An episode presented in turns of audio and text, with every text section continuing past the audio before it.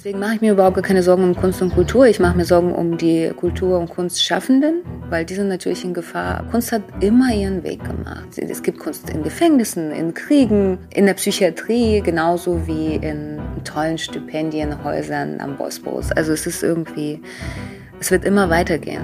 Kultur ist das, was uns ausmacht. Sagt Sascha Marianna Salzmann.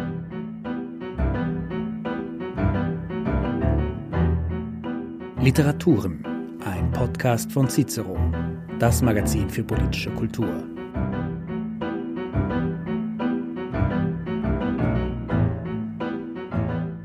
Wer sie beschreiben will, der muss ziemlich oft das Wort und verwenden. Sie ist eine vielfach ausgezeichnete Schriftstellerin und sie hat Theaterstücke verfasst. Und sie ist Jüdin. Und sie ist in Russland geboren, aber keine Russin sie ist Migrantin und sie ist queer und sie setzt sich für ukrainische Flüchtlinge ein. Mein Name ist Ulrike Moser.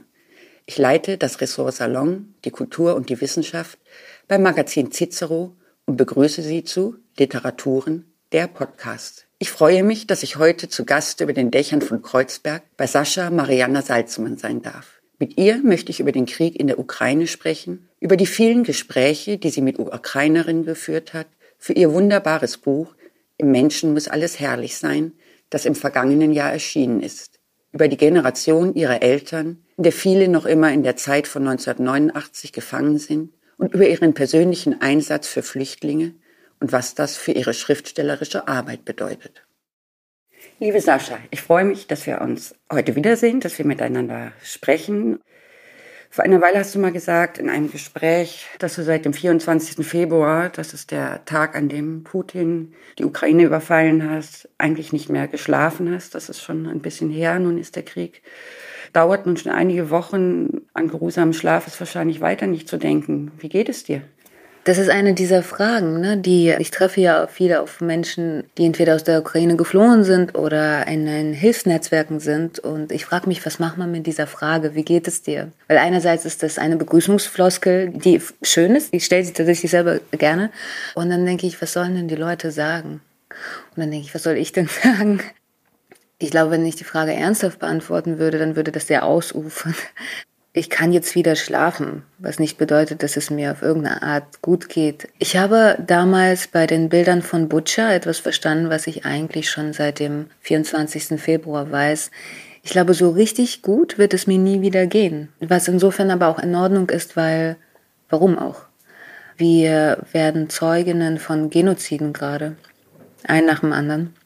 Und sowas schreibt sich in eine emotionale DNA ein. Das heißt aber nicht, dass man deswegen die ganze Zeit lahm auf dem Sofa liegt, was möglich ist. Ich verstehe diese Reaktion auch. Es bedeutet nicht, dass man deswegen aussteigt aus gesellschaftlichen Prozessen oder die Arme hochhebt.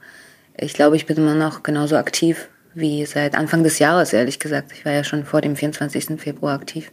Aber es hat sich eine Trauer und Verzweiflung über mich gelegt, die ich wahrscheinlich erstmal nicht loswerde, was ich aber der Situation angemessen finde. Also ich empfinde es nicht als einen Zustand, der schnellstmöglich jetzt bitte vorbei sein soll, sondern ich möchte wach diesen Krieg wahrnehmen, solange ich es aushalte.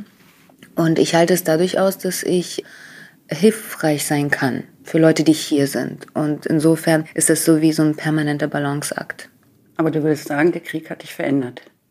Ja, ich meine, natürlich, ich bin Teil einer, äh, eines gesellschaftlichen Korpus, vielleicht einer sozialen Plastik äh, und ich habe gerade eine Menge Beulen, ja.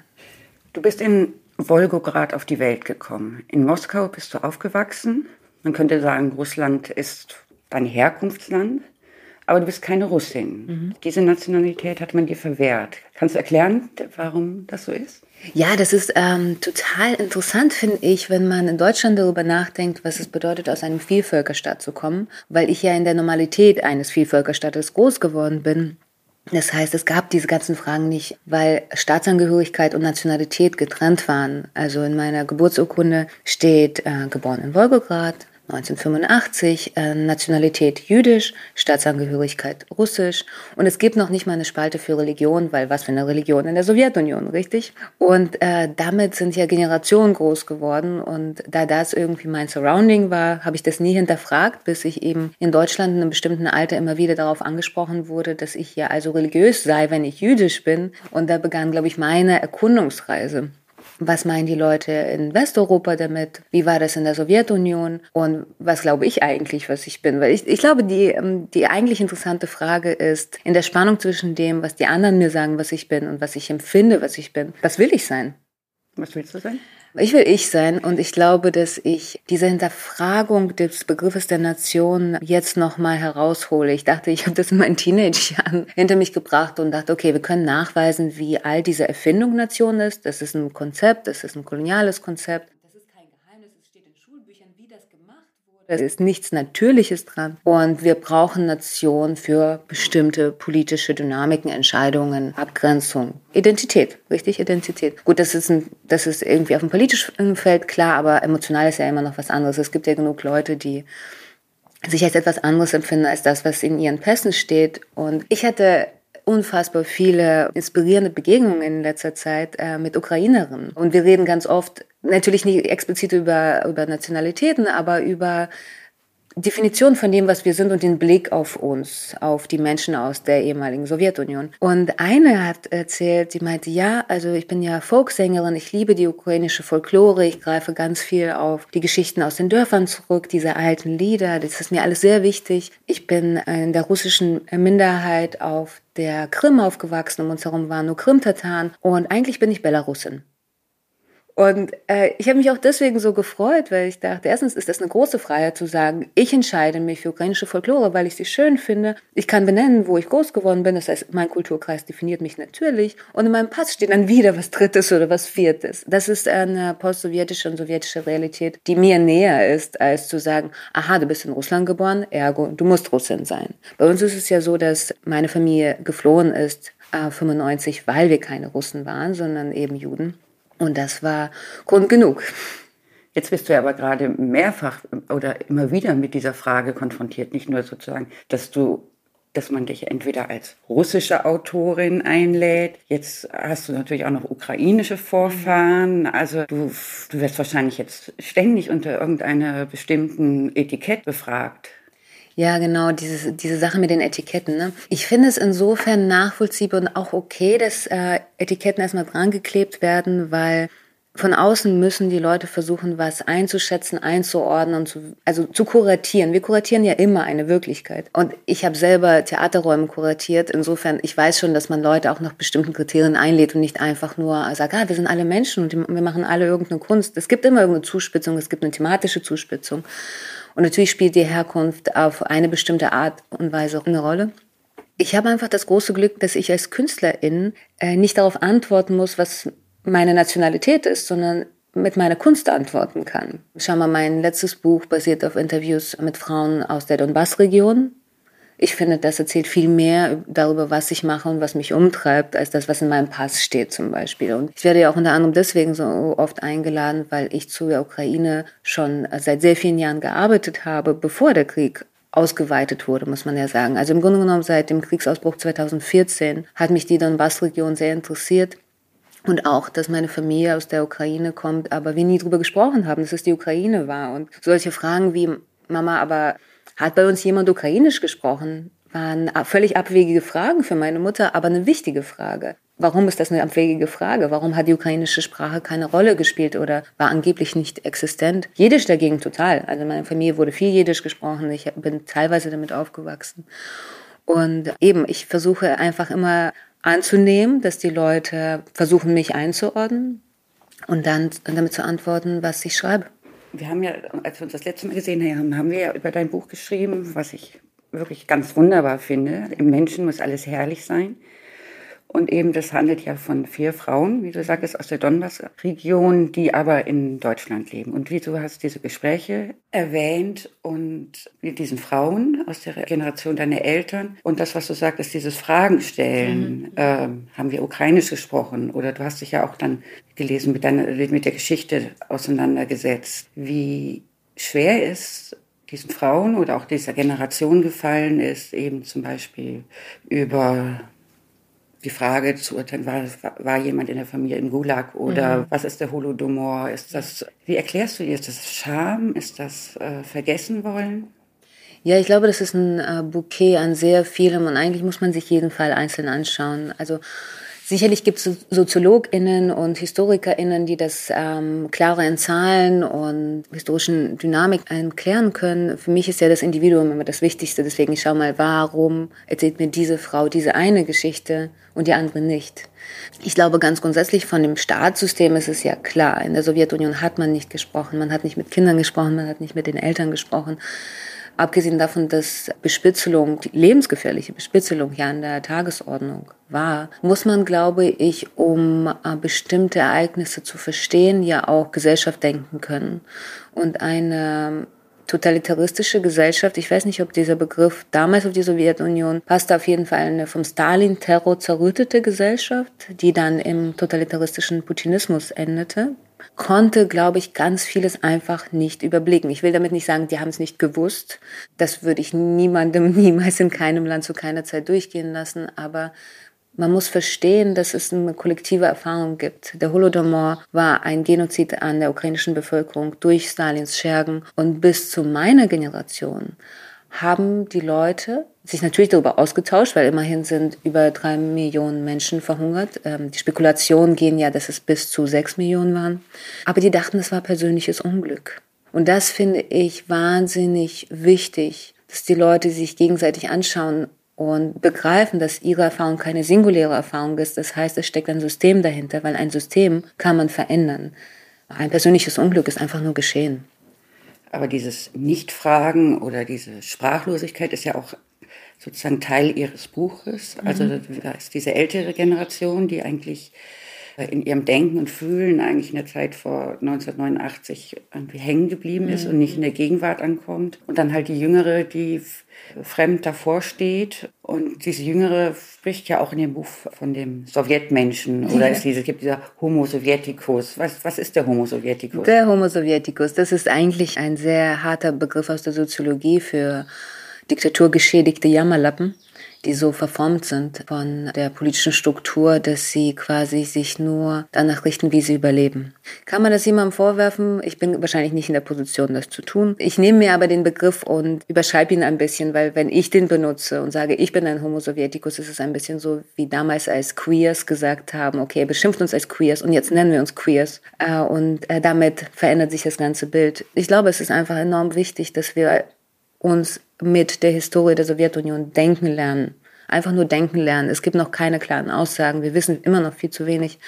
Es bringt aber nicht so zu tun, als wäre die Vergangenheit vergangen. Das ist sie leider nicht. Das ist ja das, was wir jetzt gerade so blutig und tragisch erleben. Die Vergangenheit ist konserviert und wir schauen in diese Salzlake.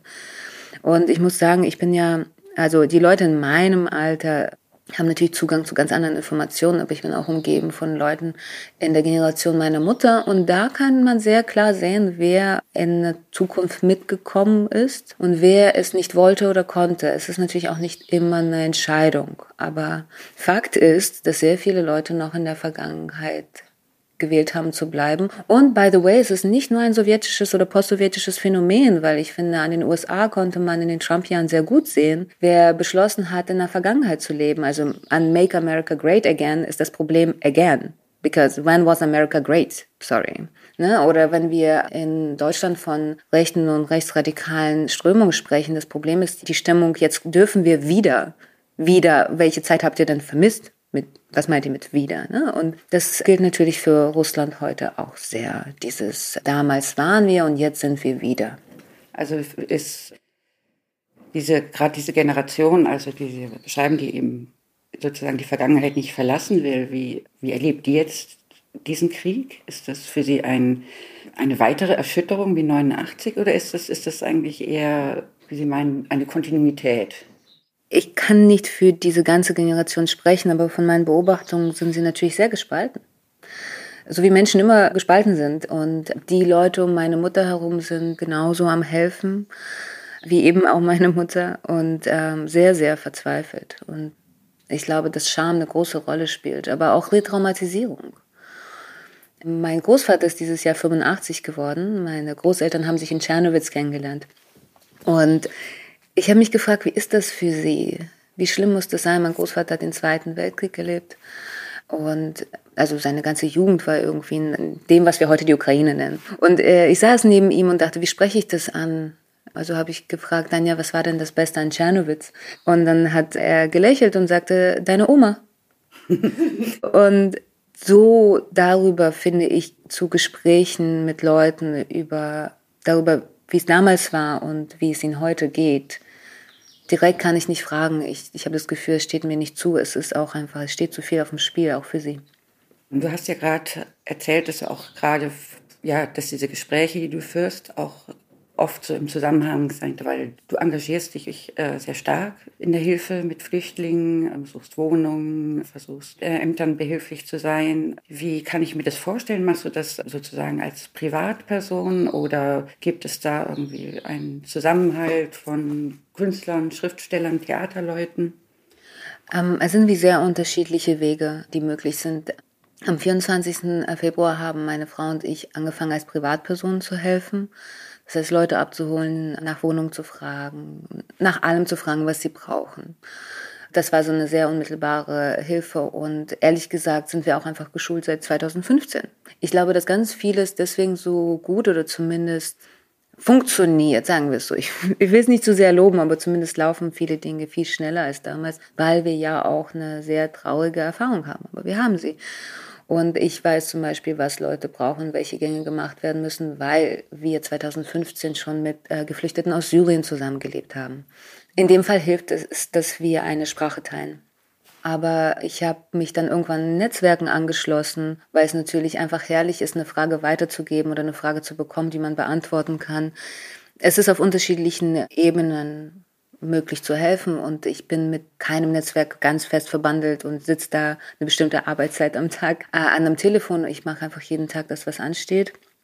Und manchmal ist es stundenlang in der Warteschleife von der Stadt Berlin hängen und manchmal ist es Kinderschuhe besorgen oder zu einer äh, ärztlichen Untersuchung gehen. Hast du denn selbst derzeit Freunde oder Bekannte, die noch in der Ukraine sind? Die sind alle hier. Bekannte, aber also entfernte Bekannte. Ich würde mir da jetzt was anmaßen. Aber fast alle Leute, mit denen ich jetzt gerade zu tun habe, haben ihre engsten Verwandten noch dort. Und das ist wirklich, das ist wie ein Sog, das ist wie eine Gravitation, die man spürt. Ähm, es hängt immer etwas im Raum. Die Leute schauen immer auf ihre Telefone und bekommen immer Nachrichten von Leuten, die dort sind. Und ein junger Bruder von einer guten Freundin wurde gerade eingezogen und Zaporozhye ist einfach nicht witzig gerade. Also wenn man da eingezogen wird, bedeutet das einfach etwas. Bei der anderen ist die Mutter auf der Krim und wird gerade einsam und verrückt und so weiter und so weiter. Das heißt, ich habe das Gefühl, dass diese Geschichten jetzt alle hier sind. Und die Leute, die sie nicht hören, äh, unter anderem wegen der Sprachkenntnisse, unter anderem, wenn man keinen Kontakt hat, werden sie trotzdem spüren. So ist es einfach mit Bewegung, die Menschen machen durch Jahrzehnte und Jahrhunderte. So war das in den 90ern, als Leute aus der Sowjetunion kamen. Und ehrlich gesagt, ich frage mich, ich meine, ich war ja selber so klein. Ich habe keine Erinnerung daran und ich habe keine Ahnung, was Deutschland damals wahrgenommen hat oder wie Fast sehr. zehn Jahre, oder? Ja, ich war genau, ich war zehn. Ich war, ich war zehn, als wir nach Deutschland kamen. Und ich habe einfach keine Vorstellung davon, was es für die deutsche Gesellschaft damals bedeutet hat. Ich meine, 95 hatte man eine Menge Themen, nicht nur die sogenannten Kontingentgeflüchteten. Aber ich glaube, jede Migrationswelle verändert ein Land und es ist besser, darauf zu achten, wie und mitzugestalten, wie, als es zu ignorieren. Und das, was jetzt passiert, wird Deutschland nachhaltig verändern. Wie siehst du denn die Haltung Deutschlands, die Politik im Moment in ihrem, ja, in ihrem Einsatz für die Ukraine oder was, sei es Waffenlieferung oder ihre Haltung, sich zu positionieren? Ist das, kannst du es nachvollziehen oder ist es für dich eher enttäuschend? Es ist beides. Also es ist irre enttäuschend und nie genug. Und ich glaube, je nachdem, wie nah man an dieser Situation, vor allem auch emotional, nicht gar nicht so sehr rational dran ist, umso ungeduldiger wird man und umso, umso verzweifelter wird man. Und man kann alles rationalisieren und äh, mit allem argumentieren. Aber ich glaube, dass, ich glaube, was mich daran interessiert, ist, dass ganz viele Fehler und ganz viel Langsamkeit dieser Bundesregierung äh, mit etwas Ideologischem zu tun hat. Und das ist etwas, worüber ich wirklich gerne mit der deutschen Gesellschaft weiterkommen würde, auch als Teil der deutschen Gesellschaft, weil das hat ja was damit zu tun, dass die Leute bis vor kurzem nicht wussten, dass es die Ukraine gibt. Das finde ich skandalös genug. Es reicht mir schon völlig aus, darüber können wir schon mal ein paar Jahre reden. Das hat was damit zu tun, dass ein bestimmter Teil der deutschen Gesellschaft sich den Russen als äh, Begriff, ne, wer auch immer die Russen sind, äh, verpflichtet fühlt und schuldig fühlt und dankbar ist. Und ich glaube, dass das eine Ungenauigkeit mit Umgang mit Geschichte ist, über den wir dringend reden müssen. Abgesehen davon, dass ständig wirtschaftliche Interessen im Vordergrund standen und dann hat man das mit der Russland-Freundschaft begründet. So macht man ja immer Geschäfte. Man macht mit China Geschäfte und sagt, ja und wir haben übrigens hier Völkerfreundschaft. Das hat man schon immer so getan, das wird man immer so machen. Dazu habe ich nichts zu sagen. Ich bin nicht in der Wirtschaft tätig, aber ich glaube, dass Kunst und Kultur sehr viel eben mit Mythenbildung zu tun hat und eben auch mit bestimmten Bildern, die Kulturen dann weitertragen. Und ich finde es absolut skandalös, wie vereinfacht das Bild ist von dem, was die Sowjetunion war, was die Rote Armee war und wer, wem was schuldet. Weil wenn Deutschland sich bemüßigt fühlt, irgendwem was schuldig zu sein, dann wäre es doch bitte die Ukraine. Du sagtest gerade die Kunst und Kultur, die gleichsam die Mythenbildung beeinflussen, aber natürlich auch aufklären oder erzählen oder, oder ja, neue Perspektiven öffnen. Und ähm, wie siehst du denn die Rolle von der Kultur oder der Literatur im Moment? Hat sie eine? Sie, kann sie eine haben oder ist sie politisch? Naja, guck mal, ich meine, Kunst und Kultur, das ist einfach immer da. Also man kann ihr eine Rolle zuweisen. Ähm, ich weiß nicht, ob sie sich dafür interessiert. Meistens galoppiert uns ja die Kunst davon und wir versuchen dann so ganz schnell hinterher zu rennen und irgendwelche Aufkleber dran zu pinnen. Äh, und wenn die Kunst gut ist, dann wirft sie das alles ab oder wir übersehen die Aufkleber, wenn wir dann davor stehen. Ich habe neulich ein gutes Bild dafür gehört, was Nachrichten und Medien machen, also Massenmedien, aber mit Sicherheit auch soziale Medien. Die sind wie so ein rotierender Scheinwerfer und die beleuchten mal Afghanistan und mal die Ukraine und mal Syrien, mal die USA und mal Burkina Faso oder Indien. Das ist das ist das, was möglich ist. Irgendwohin scheint mal dieses Scheinwerferlicht. Und ich glaube, Kunst und Kultur ist, ist der Blutstrom in jedem Land. Sie beleuchten gar nichts, die sind einfach da und die halten eine Gesellschaft am Leben. Und manchmal schauen wir hin und manchmal vergessen wir, dass das so ist. Aber man kann das nicht aufhalten. Man kann es übrigens sind die Länder, die von harter Zensur betroffen sind, ja auch genau deswegen so eine tote Materie. Und es schaudert mich, darüber nachzudenken, was in totalitären Ländern wie Russland gerade abgewürgt wird. Und abgewürgt wurde, das ist ja auch nicht neu. Und deswegen mache ich mir überhaupt gar keine Sorgen um Kunst und Kultur. Ich mache mir Sorgen um die Kultur- und Kunstschaffenden, weil die sind natürlich in Gefahr. Aber guck mal, Kunst hat immer ihren Weg gemacht. Es gibt Kunst in Gefängnissen, in Kriegen, in der Psychiatrie, genauso wie in tollen Stipendienhäusern am Bosporus. Also es ist irgendwie, es wird immer weitergehen. Kultur ist das, was uns ausmacht. Und ob man das dann politisiert oder nicht, steht wie auf einem anderen Zettel. Wo wir, glaube ich, sehr darauf achten müssen, ist ähm, der Moment der Vereinnahmung, weil gerade in so Extremsituationen wie Krieg ist es fast unmöglich, nicht auf einer Seite zu stehen. Und ich habe da ein Vorbild und ich orientiere mich einfach immer an ihm. Das ist äh, Sergei Jadan, äh, der, glaube ich, jetzt zumindest äh, in den letzten zwei Monaten doch eine noch größere Bekanntheit im Westen erreicht hat. Aber es ist wahrscheinlich der wichtigste ukrainische zeitgenössische Lyriker und ich habe Jadan sehr viel über die letzten Jahre gelesen. Und ich habe im Zuge des Schreibens meines letzten Romans, äh, Menschen muss alles herrlich sein, versucht zu verstehen, was ist das, was mich an Jadan so fasziniert, abgesehen davon, dass er natürlich handwerklich brillant ist. Und ich glaube, das ist dieser unglaubliche Akt, dass wenn man seine Bücher liest und seine Gedichte nicht weiß, auf welcher Seite wer steht es, also natürlich fällt mir das Wort Ukrainer oder Russe, aber du weißt nicht, ob dein Protagonist Russe oder Ukrainer ist. Du weißt nicht, was in seinem Pass steht, obwohl er diesen Pass an Checkpoints zeigen muss. Und es sind Menschen, die aufeinandertreffen. Verwundete Menschen, äh, in schrecklichen ähm, Zuständen, aber Menschen. Und Jadan selber als Mensch, das wissen wir ja jetzt spätestens seit der Kriegserweiterung, fährt ja von Stützpunkt zu Stützpunkt durch die Ukraine, damals noch an der äh, also an der Kriegsgrenze des Donbass, jetzt ist er in Kharkiv, und unterstützt Soldaten vor Ort und bringt, äh, bringt Kleidung, bringt äh, Lebensmittel und liest den Gedichte vor. Er liest Soldat, ukrainischen Soldaten Gedichte vor. Das hat er damals schon gemacht, seit 2014. Das heißt, seine politische Haltung ist relativ klar. Aber wenn man seine Bücher liest, kann man das nicht ausmachen. Und äh, ja, wie gesagt, das ist mein Vorbild. Wie ist es mit deiner Arbeit? Weil du verbringst natürlich viel Zeit damit, jetzt Flüchtlinge zu unterstützen, wahrscheinlich auch dich immer weiter zu informieren. Kommst du zum Arbeiten? Möchtest du es im Moment? ja, irgendwie. Weißt du, ich, äh, einerseits kämpfe ich sehr dafür, dass man Schriftsteller zu, also zuspricht, dass das, was sie tun, Arbeit ist. Und es ist tatsächlich so, dass ich unter anderen Umständen äh, ab 8 Uhr morgens an meinem Schreibtisch sitze und um 12.30 Uhr eine Mittagspause mache. Also das ist tatsächlich mein normaler Schreiballtag. Nur jetzt, wo ich nicht schreibe, weil ich mit allem anderen beschäftigt bin, habe ich nicht das Gefühl, dass ich deswegen kein Schriftsteller bin. Es ist für mich völlig okay, dass es diese anderen Phasen gibt, in denen halt eben Leben passiert. Das ist Leben. Traurigerweise sieht unser Leben gerade so aus, aber ähm, es ist ein Teil des, äh, des Schreibens. Nicht Schreiben ist ein Teil des Schreibens. Das sage ich äh, immer meinen Studierenden an der UDK. Wenn du jetzt diesen Moment nimmst und in die Zukunft schaust, bist du eher hoffnungsvoll oder eher verzweifelt? Zukunft muss man denken können. Ich gebe zu, dass das meine Schwachstelle ist. Aber ich habe etwas sehr Kluges von Mascha Gessen dazu gehört. Mascha ist ein anderes großes Vorbild von mir. Und wenn man etwas über das, was heute passiert, aus einer historischen Sicht verstehen möchte, dann ist äh, die, die Zukunft ist Geschichte von Mascha Gessen vermutlich das wichtigste Buch, das ich dazu gelesen habe. Mascha Gessen wird permanent interviewt, weil Mascha auch ein Buch über Putin geschrieben hat und so weiter. Äh, wir haben sehr ähnliche Biografien. Mascha sagt, wir sind nicht im Wahrsagerinnen-Business. Wir müssen uns das jetzt anschauen. Wie gesagt, auch da mein Vorbild. Liebe Sascha, ganz herzlichen Dank für dieses wunderbar berührende und ja, für mich auch sehr ja, eindringliche Gespräch. Danke dir, danke sehr.